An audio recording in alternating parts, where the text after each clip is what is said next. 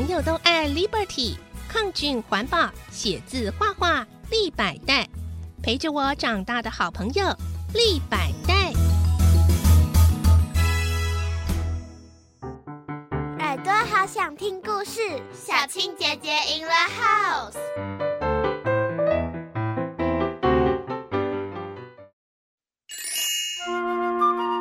小选举大作战第十一章。选前三十六天，选举实施办法。杨导下课时问我海报制作的进度如何，我说预估贴在教室外面的海报下午就可以贴上去了，目前就剩下要带着宣传的海报还没完成。不过学艺股长陈子恩估计这一周就可以交件给我。随后杨导又丢了一个任务给我。要我在班会时跟全班讨论宣传的时间跟方式，为了怕冷场，可以放消息出去，让大家这几天先动动脑。另外盯着吴在仁，要他把证件背熟，还有偶尔拿证件反驳他，看他怎么回答。我应了一声“哦”，其实我很想偷笑，吴在仁会不会后悔自愿出来竞选？不过看他跟林雨桐顶嘴时，一句来一句去，似乎有自信了许多。另外，吴在仁说，他课后去练羽球的时候，羽球队的人都说会投票给他。虽然在羽球队自己只有候补跟加油的份，但这时候觉得这几年努力付出是有回报的。尤其让人感动的是，连教练都说会投票给他哦。吴在仁问：“不过教练有选票吗？你没有看小市长选举实施办法吗？”我心想：这位候选人是用纸糊的吗？空有一腔热血，其他什么都不知道。吴在仁很惊讶：“有这种东西哦？呃，所以教练有选票吗？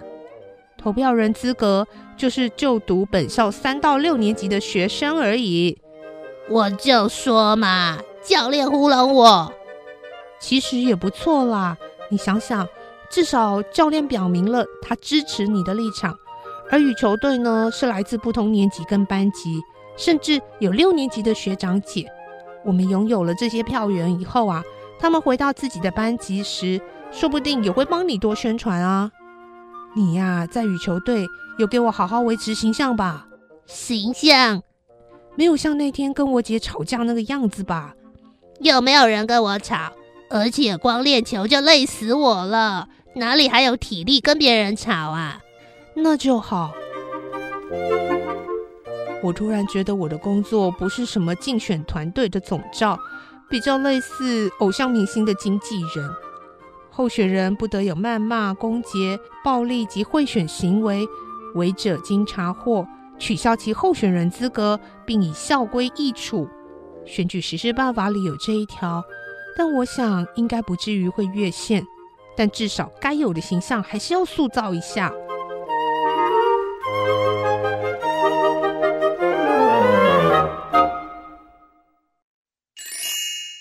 第十二集选前三十四天，一人一颗小小的糖果也不行。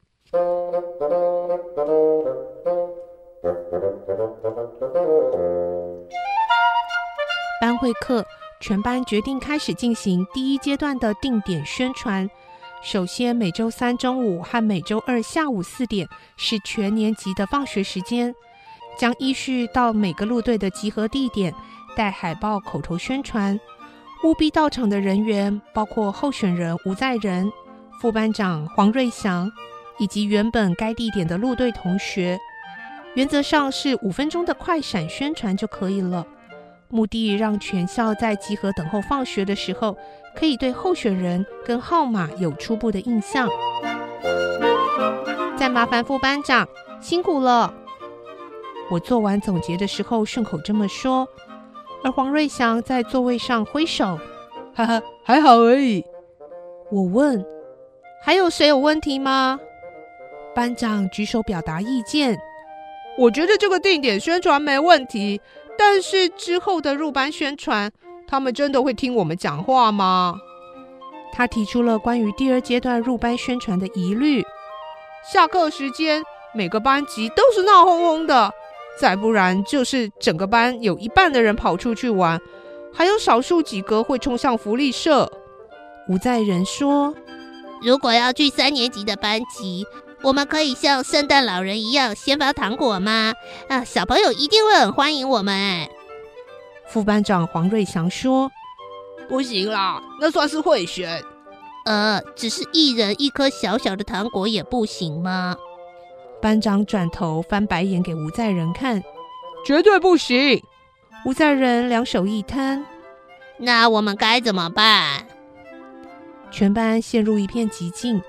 关于这个第二阶段入班宣传的问题，原本是想等一两周后，先看定点宣传的成效再讨论。所以这个时候突然提出，让全班有点措手不及。学艺鼓掌，陈子恩举手。啊，风纪鼓掌会拉小提琴。他们之前宣传社团时，不是都进入教室后直接拉起小提琴，超帅气的，这样马上吸引目光。班长举双手赞成，这点子不错哎。哎，风纪鼓掌，意下如何呢？吴在仁摇着头。意下，你是在说鸽子窝那个意下吗？哎，我怎么觉得大家最近讲话都很文绉绉啊？是怎样啦？之前写证件也是超正经的，简直是公文的感觉。这表示大家的国文造诣提升不少啊！班长停顿了四五秒，又开口说：“改天证件发表会啊，你要好好讲，不要给我讲一些五四三的话术糊弄大家。”我哪里敢呐！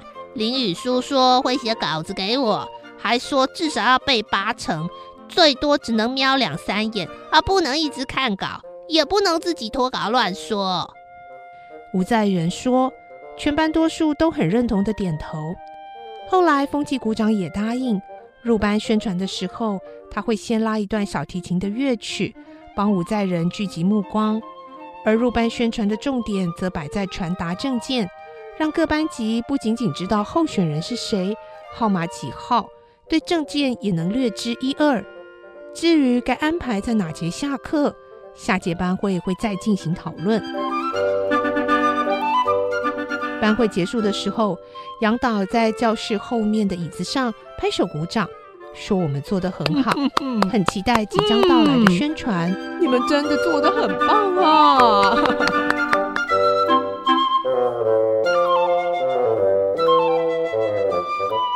嗯这场自治市小市长的选举越来越有样子喽，他们能不能够进行一场公听、公正、公开的选举呢？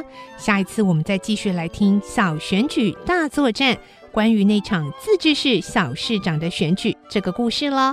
我是小青姐姐，我们下次再见，拜拜。